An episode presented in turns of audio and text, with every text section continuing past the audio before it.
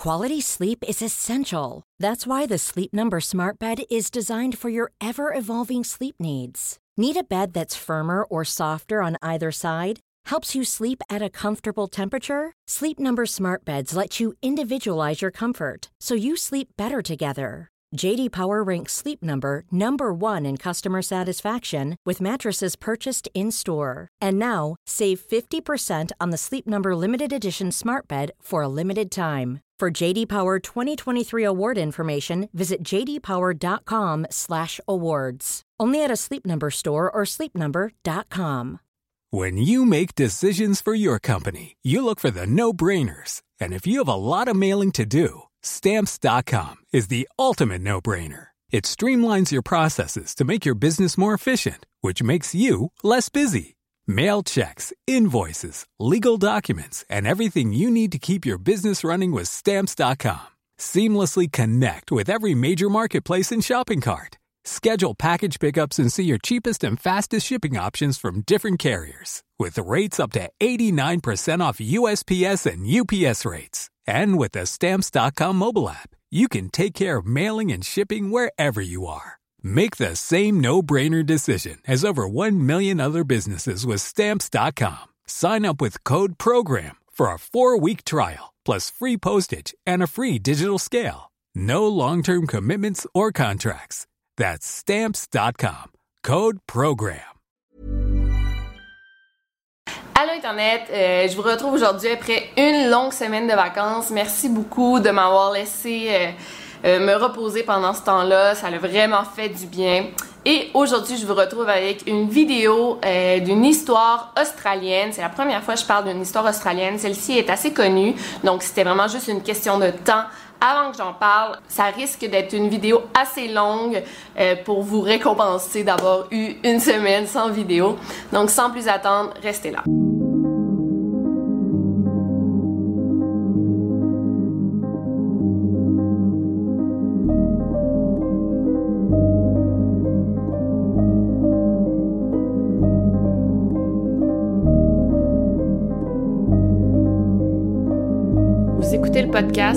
Over and Out.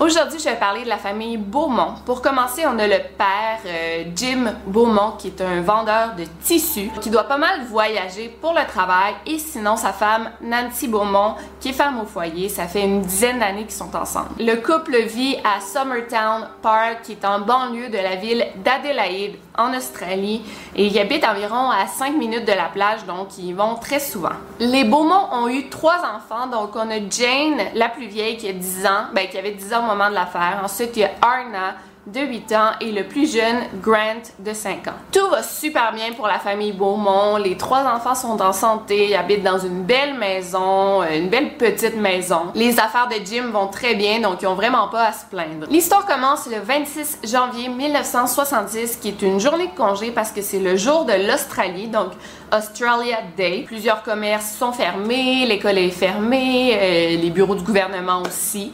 Et la petite Jane décide d'aller à la plage avec son petit frère et sa petite sœur. Je vais faire une petite pause ici. Ok, ça peut paraître très bizarre que Jane amène seule son frère et sa sœur à la plage. Euh, en 2019, jamais on pourrait s'imaginer euh, laisser notre enfant de 10 ans avec euh, nos autres enfants plus jeunes, prendre l'autobus et aller passer la journée à la plage seul. Ok, aujourd'hui, jamais ça serait accepté. Mais dans les années 60, c'était vraiment une autre mentalité, une autre époque. Euh, c'était pas rare dans les familles que l'aîné prenne soin de ses petits frères et petites sœurs. Il n'y avait pas autant d'enlèvements, de disparitions, de meurtres comme aujourd'hui, ou du moins ils étaient moins médiatisés, je crois. Jane était super responsable et plus les mois avançaient, plus responsable elle était. Elle l'avait fait à plusieurs fois se rendre à la plage seule avec ses frères et sœurs. Aussi, on est en banlieue d'Adélaïde. Euh, c'est un coin super sécuritaire, il n'y a pas beaucoup de crimes. Euh, je sais pas s'il y avait déjà eu des crimes avant celui-ci. Donc c'est vraiment pas un gros stress pour les parents de laisser aller leur enfant seul. Cette journée-là, il faisait 40 degrés Celsius. C'est vraiment chaud. Euh, c'était pas la première fois justement que les enfants allaient à la plage seuls. Et pour Nancy, elle préférait de loin envoyer ses enfants à la plage pour se baigner et euh, profiter de la journée, qu'ils restent dans la maison à 40 degrés Celsius. Il y a plusieurs autres enfants qui faisaient la même chose. Et la plage, c'est un, lieu public, là, il y avait vraiment pas de danger. Donc, le matin du 26 janvier à 8h45 du matin, Jane, Arna et Grant euh, quittent la maison pour prendre l'autobus et se rendre à la plage qu'ils connaissent depuis leur tendre enfance. En fait, ils ont grandi sur cette plage-là. Ils ils la connaissent comme le fond de leur poche. Les enfants étaient supposés retourner à la maison pour l'heure du dîner, donc il y avait un autobus à midi et un autre autobus à 14 heures. Nancy espérait qu'ils reviennent dans un des deux autobus. En fait, quand les enfants seraient fatigués, ils retourneraient à la maison, mais ils connaissaient très bien l'horaire d'autobus, donc ça dépendait vraiment de comment ils se sentaient cette journée-là. Il y avait vraiment pas de stress. Nancy a dit revenez pour l'heure du dîner, midi, 14 heures, c'est pas grave. Mais euh, quand vous aurez faim, vous reviendrez à la maison. Midi passe, Nancy dit Ah, genre les enfants sont pas encore arrivés, ils vont sûrement prendre l'autobus de 14 heures. Elle attend à 14 heures quand ses enfants n'arrivent pas. Là, il commence à s'inquiéter. Jim rentre du travail à 15 heures, c'était lui qui avait la voiture, et Nancy lui dit les enfants sont pas revenus, c'est vraiment bizarre. D'habitude, ben ils reviennent avec l'autobus. Il savait que le prochain autobus c'était beaucoup plus tard, donc il dit c'est bizarre qu'ils soient pas revenus, ils doivent avoir faim, qu'est-ce qui se passe? Jim prend son auto et s'en va les chercher à la plage. Il fait le tour de la plage, il voit pas ses enfants. Il commence à être un peu inquiet, mais il dit Ok, je vais aller à la maison, peut-être qu'ils sont déjà revenus. Il va à la maison, les enfants sont pas là, donc il amène Nancy avec lui. Les deux se séparent et commencent à marcher dans les rues du quartier et à faire un peu de porte-à-porte chez les voisins qu'ils connaissaient, les parents des amis des enfants, pour savoir s'ils avaient vu leurs enfants. Personne n'avait vu les enfants Beaumont cette journée-là, donc c'est à 17h qu'ils ont signalé la disparition de leurs trois enfants. Les policiers se sont très vite mis à chercher euh, la plage et les environs. Au départ, ils n'étaient pas vraiment stressés. Ils ont dit Ah, les enfants doivent être en train de jouer, ils ont oublié l'heure qu'il est, euh, ça arrive, les enfants sont encore très jeunes. Mais Nancy, elle, elle savait que quelque chose de grave était sûrement arrivé parce que Jane était super responsable. Mais très vite, on s'aperçoit que, en effet, les enfants sont nulle part. Donc, les policiers prennent les grands moyens et honnêtement, ça m'a vraiment étonné comment ils ont fait du bon travail en termes de recherche. Ils se sont tout de suite mis à fouiller les océans, fouiller les édifices de la ville pour dire est-ce qu'ils sont cachés dans un coin de l'édifice. On a envoyé des policiers à l'aéroport, à la gare de train et les frontières entre les villes australiennes ont été bloquées. Euh, en fait, on, faisait un registre de chaque personne qui entrait et sortait d'Adélaïde. En moins de 24 heures, le pays au complet était au courant de la disparition des enfants Beaumont. Et là, on parlait pas d'une simple disparition, on parlait carrément d'un kidnapping. Et on se dit, bon, les enfants disparaissent sur le bord d'une plage. On peut très vite penser à une noyade. sais, un enfant se noie, on voit qu'il est en train de se noyer. Un autre enfant va pour lui, il se noie. C'est facile quand même de se noyer et ça se passe très vite.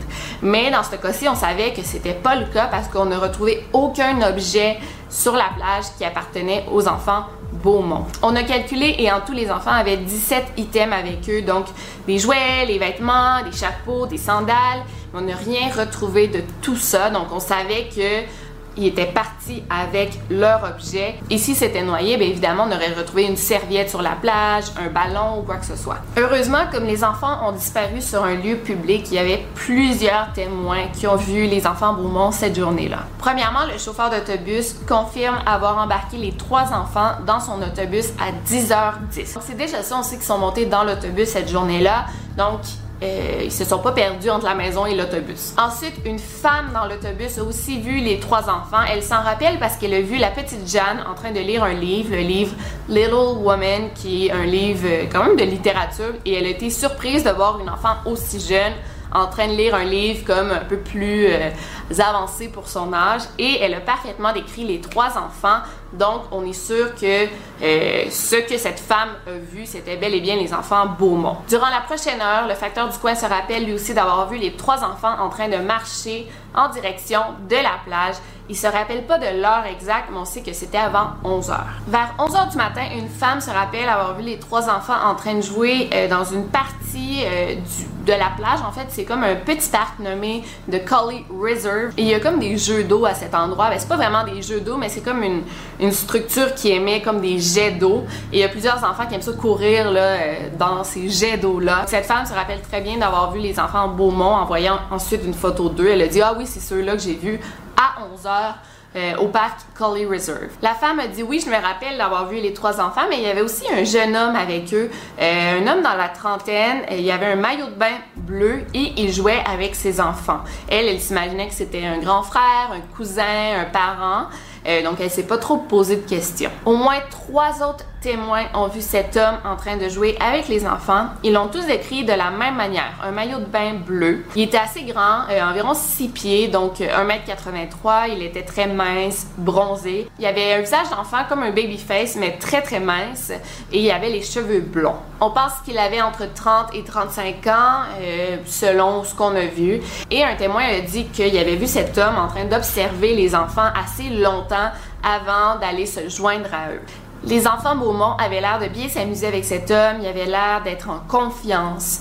Euh, à midi et quart, cet homme est allé se changer euh, dans une toilette et les enfants Beaumont l'ont attendu et ensuite ils sont partis tous ensemble. On a vu l'homme en train d'aider euh, les enfants à s'habiller. C'est comme s'il prenait vraiment son temps, genre on a écrit he was enjoying it, genre il aimait ça.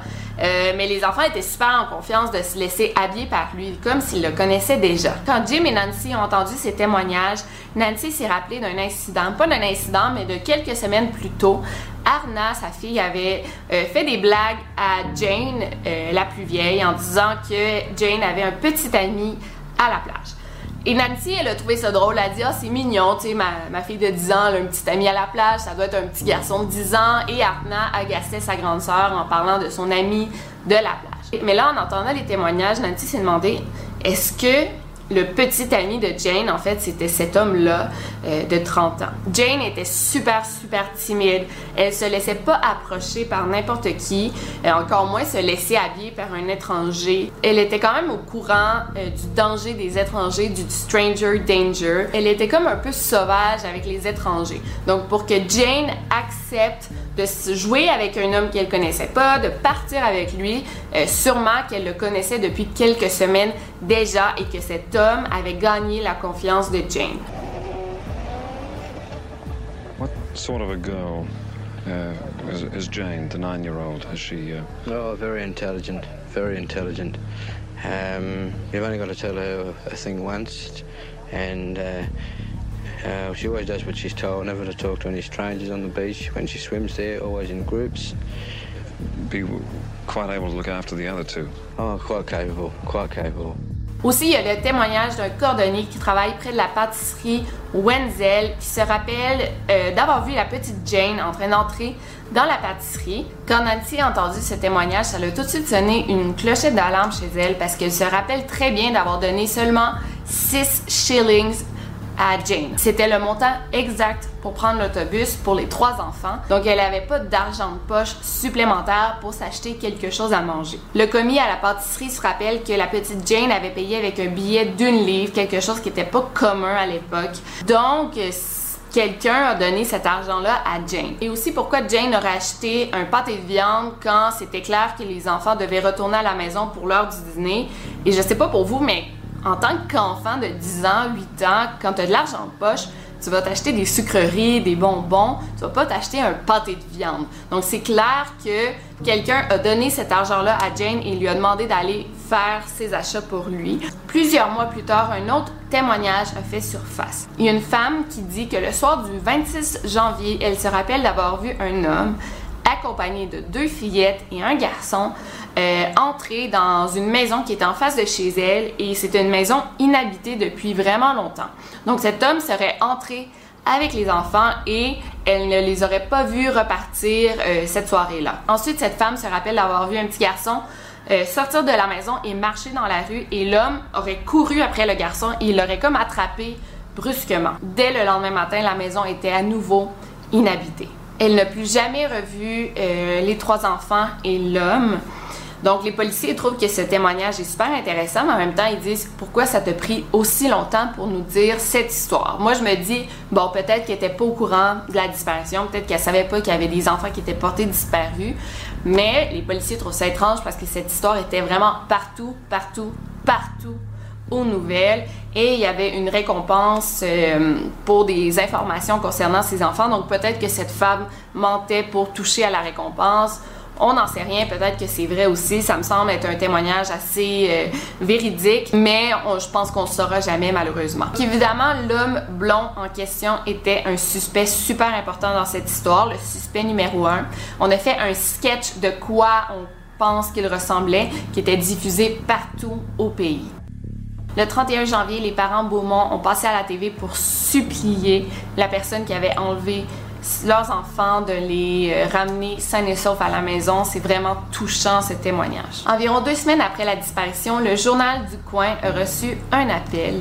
La téléphoniste a répondu et il y avait un homme au bout du fil qui disait qu'il était en possession des trois enfants Beaumont et qu'il les retournerait en échange de la récompense et que ça devait vraiment être une bonne récompense. L'homme qui a appelé avait un accent étranger, donc on a tout de suite su que c'était pas un Australien, mais malheureusement il l'a jamais rappelé, donc on pense que c'était probablement de la fraude. L'histoire des enfants Beaumont est rapidement devenue très connue sur le plan international. Le 8 novembre 1966, il y a un médium apparemment super connu dans les Pays-Bas, un homme du nom de Gérard Croiset, qui a dit qu'il allait offrir son aide aux Beaumont pour retrouver les enfants. Apparemment, dans des histoires de meurtre et de disparition, les policiers faisaient souvent appel à Gérard Croiset euh, pour ses talents, pour ses dons, euh, pour qu'il l'aide à retrouver des personnes disparues et en effet, il a aidé plusieurs affaires. Donc, quand il a offert son aide aux parents Beaumont, on a tout de suite dit ça y est, genre, euh, on va les retrouver. Do you hope that uh, Dr. Crozet succeeds, Jim?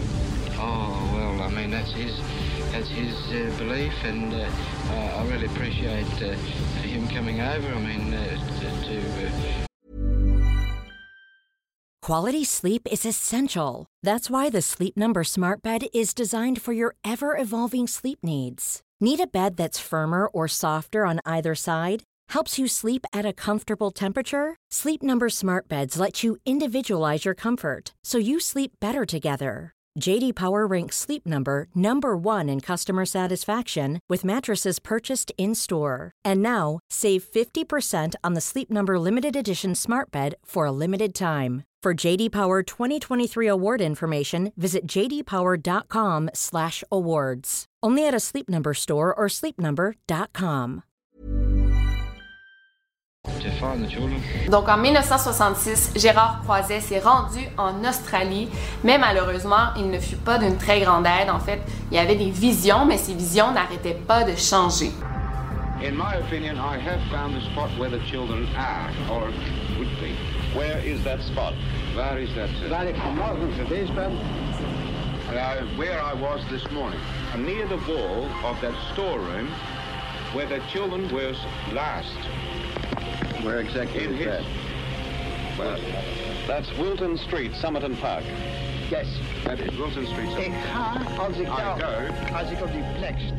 Mais bon, à la fin, il y a eu une vision. Il a dit que les enfants étaient probablement enterrés euh, dans un entrepôt qui était très proche de la maison des Beaumont. Au moment de leur disparition, le site était en construction, mais là, quand Gérard Croiset a eu euh, cette vision, euh, c'était rendu un entrepôt et lui il disait que les enfants étaient enterrés sous une plaque de ciment. Yes. Als ik dus zeg dat ze daar onder If I grond liggen. say, if I say they are bur- buried there, I am sure.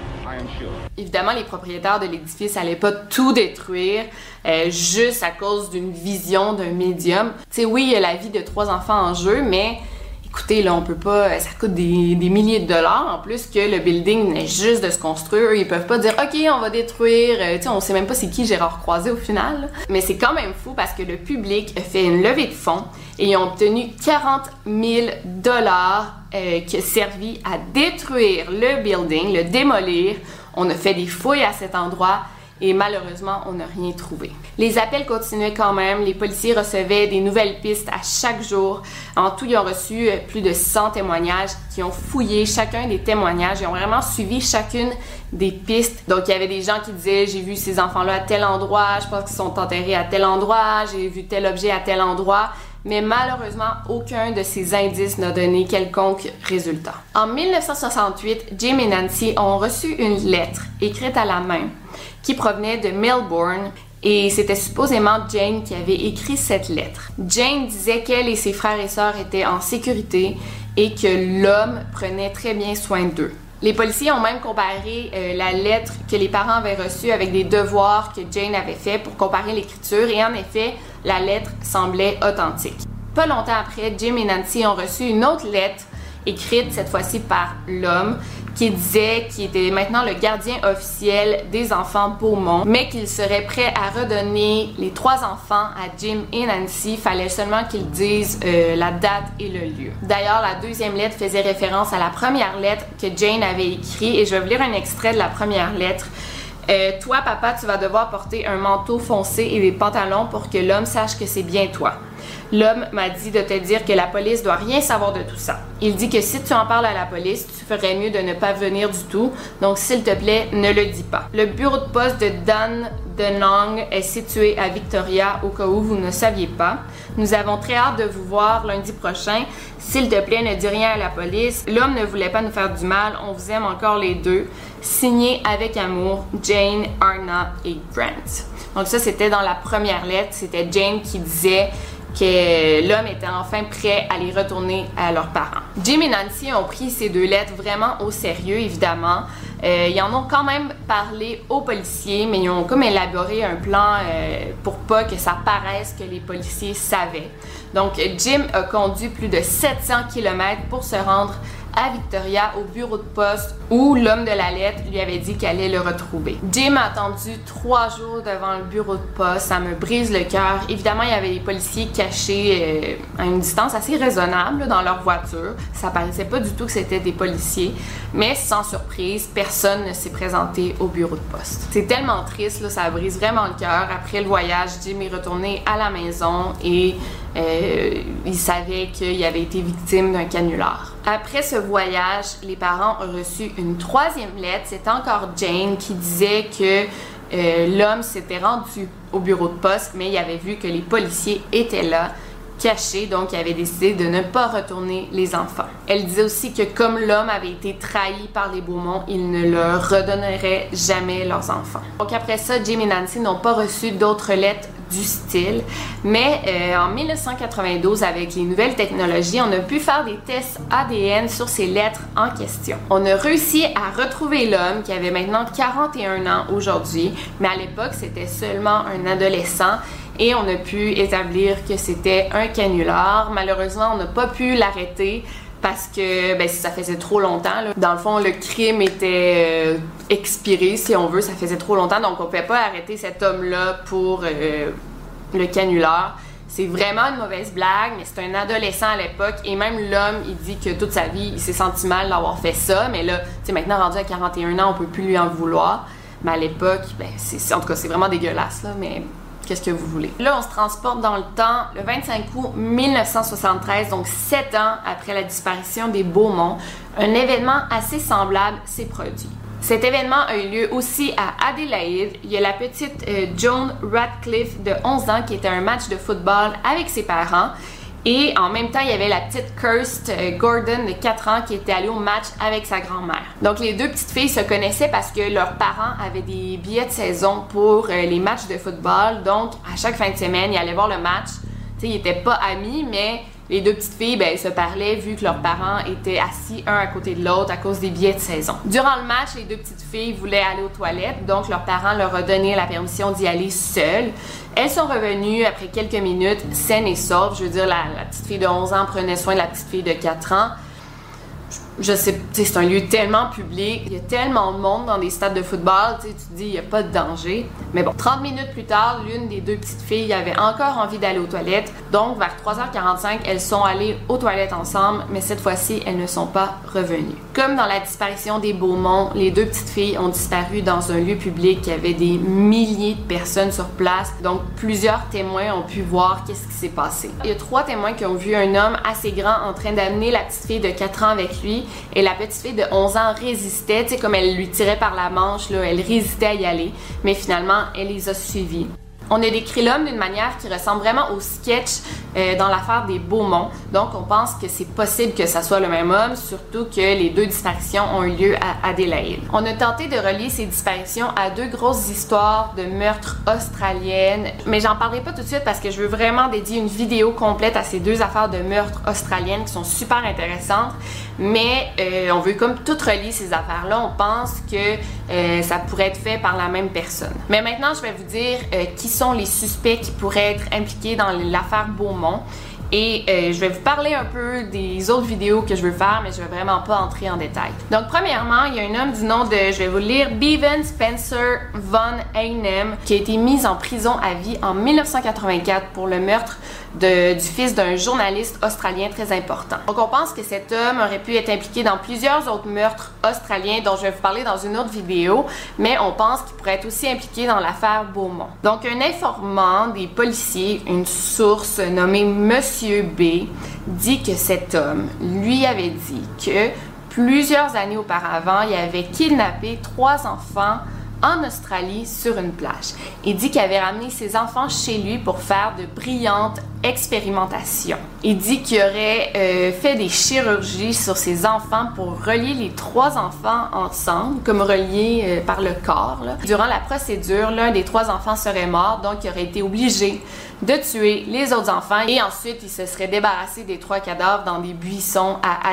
Genre, what the fuck, on dirait un film d'horreur, ça a comme pas vraiment de sens. Donc ça peut paraître crédible, mais il y a d'autres trucs que Mr. B aurait dit qui avaient pas de sens, surtout dans l'affaire de disparition des Beaumont, il y a des détails qui avaient faux, donc on n'est pas sûr si on doit le prendre au sérieux ou non.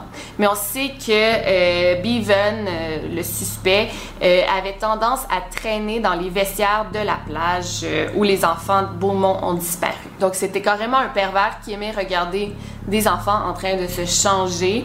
Mais est-ce qu'on peut relier les deux affaires? Peut-être, peut-être que non. D'un autre côté, le suspect, Bevan, euh, il avait 20 ans à l'époque, euh, donc ça ne matche pas vraiment la description du suspect qui avait entre 30 et 35 ans. Et la plupart de ces victimes sont des jeunes hommes et ben, les enfants Beaumont, ben, ça va pas vraiment avec le profil de ces victimes habituelles. La police l'a pas éliminé comme suspect, mais ça veut pas dire qu'il est coupable non plus. Euh, Mr. B dit que cet homme aussi lui avait confié qu'il avait déjà enlevé deux fillettes durant un match de football. En août 2007, on a regardé des archives de des battues, des recherches organisées pour les enfants Beaumont. Et dans l'une des vidéos, on voit un homme en train de chercher un volontaire qui ressemble drôlement à Bevan. Et c'est pas rare que dans des histoires de meurtre, de disparition, euh, le suspect, ben, le coupable, soit super impliqué dans les recherches, comme, euh, comment il s'appelle, Ariel Castro dans la disparition des trois jeunes femmes, dont je vais parler dans une autre vidéo. Donc ça, c'est le premier suspect. Euh, je pense que ça a beaucoup de sens que ça soit lui, mais on va regarder les autres suspects. Un autre suspect pourrait être un homme du nom de Arthur Stanley qu'on a arrêté en 1998. Euh, il avait 86 ans à l'époque, donc on l'a vraiment arrêté beaucoup plus tard après euh, ces meurtres. En fait, il a été arrêté pour le meurtre de deux fillettes, les sœurs Mackay de 5 et 7 ans. Il les aurait kidnappées et étranglées en 1970 à Queensland. On n'a même pas pu lui faire de procès parce que quand il a été arrêté, il souffrait d'Alzheimer et de démence, qui était vraiment pas en état de subir un procès. Et ben, il y a des lois qui le protègent. Et malheureusement, il est mort en 2002, donc on ne saura jamais s'il était impliqué dans l'affaire des Beaumont. Pourquoi on peut considérer que c'est un suspect? Moi, je trouve que c'est un peu tiré par les cheveux parce que on trouve qu'il pourrait être un suspect parce qu'il ressemble euh, étrangement aux deux portraits robots, mais on ne sait pas si Archer a déjà visité Adélaïde. Euh, et à l'époque où il y a eu la disparition des Beaumont, en fait, le suspect, ben, Archer, il avait 50 ans, donc ça fait pas non plus avec la description. C'est juste parce qu'il était coupable dans le meurtre de deux petites filles qu'on a essayé de le relier avec les Beaumont, mais on n'a aucune idée. Fait oui, c'est un suspect, mais c'est vraiment vraiment recherché très loin. Sinon, le troisième suspect, je pense qui est assez euh, intéressant, c'est Harry Phipps, qui était le propriétaire d'une usine importante d'Adélaïde. C'était un homme assez riche, il faisait partie de l'élite de la ville. À l'époque, il ressemblait beaucoup à la description de l'homme dans l'affaire des Beaumont. Mais aussi, c'était connu que cet homme-là avait tendance à payer avec des billets de livres comme Jane avait payé à la pâtisserie, qui était quelque chose de très peu commun à l'époque. À ce qu'il paraît, cet homme avait quand même des tendances pédophiles et il habitait seulement à 300 mètres de la plage euh, où les Beaumont ont disparu, donc il pouvait y aller à pied. Et en 2007, euh, le fils de Phipps, qui s'appelle Hayden, il avait 15 ans à l'époque, il se rappelle que le 26 janvier 1966, il avait vu trois enfants qu'il connaissait pas dans la cour de sa maison. Aussi, ce week-end-là, il y a deux voisins de Harry Phipps qui disent qu'ils ont été payés euh, pour creuser un trou de 2 mètres dans la cour de l'usine de Harry Phipps. Ils n'ont jamais su pourquoi euh, ils voulaient creuser ce trou, mais ils ont bel et bien creusé un trou de 2 mètres sans savoir pourquoi, donc c'est assez louche. En novembre 2013, on a fouillé de fond en comble avec des chiens et tout une usine euh, qui appartenait à Harry Phipps, mais malheureusement on n'a rien trouvé. En février 2018, donc l'an passé, on a encore fouillé une autre usine qui appartenait à Phipps. Ça a duré 9 heures, mais on n'a rien trouvé. L'affaire Beaumont, c'est probablement l'affaire criminelle la plus connue en Australie. Ça a été l'enquête la plus longue, mais aussi la plus coûteuse. Et encore aujourd'hui, il y a une récompense de plus de 1 million de dollars qui est offerte à ceux qui vont retrouver les enfants Beaumont. Et encore aujourd'hui, il y a des recherches qui sont faites euh, pour retrouver les trois enfants. Jim et Nancy Beaumont sont encore en vie aujourd'hui. Ils ont 90 et 92 ans et ils ont comme accepté le fait qu'ils seront probablement jamais ce qui est arrivé à leurs enfants. C'est vraiment horrible. Tu perdre un enfant, oui un enfant qui disparaît, c'est encore pire, mais tes trois enfants, genre, t'as, je sais pas, on dirait que s'il y a un enfant qui disparaît, s'il t'en reste un, on dirait que c'est moins pire, mais là, perdre tes trois enfants en même temps, puis jamais savoir ce qui leur est arrivé, c'est, je sais pas comment ils ont réussi à vivre. Et ils vivent encore dans leur petite maison à Summertown Park, en Adelaide, au cas où leurs enfants décideraient de revenir un jour. D'ailleurs, on a fait un portrait robot de ce à quoi il pourrait avoir l'air aujourd'hui. Et on n'a pas demandé la permission aux parents de faire ce portrait robot. Quand ils ont vu à quoi ressembleraient leurs enfants aujourd'hui qui auraient comme 50 ans, ça leur a vraiment brisé le cœur. Puis ils étaient comme presque fâchés parce qu'ils ont dit on veut pas savoir ça, c'est trop triste. Parce que je pense qu'ils se sont probablement fait à l'idée que leurs enfants sont morts. Euh, je pense qu'ils ont été tués euh, la journée du 27 janvier. Je pense pas qu'ils sont encore en vie aujourd'hui. Mais bon, on l'ignore. Donc, euh, si vous avez aimé cette vidéo, pas l'histoire, mais la vidéo, laissez-moi un gros thumbs up. Euh, dites-moi qu'est-ce que votre théorie, quel est le suspect le plus intéressant. Sinon, c'était Victoria Charlton et n'oubliez pas de garder l'œil ouvert. Over and out.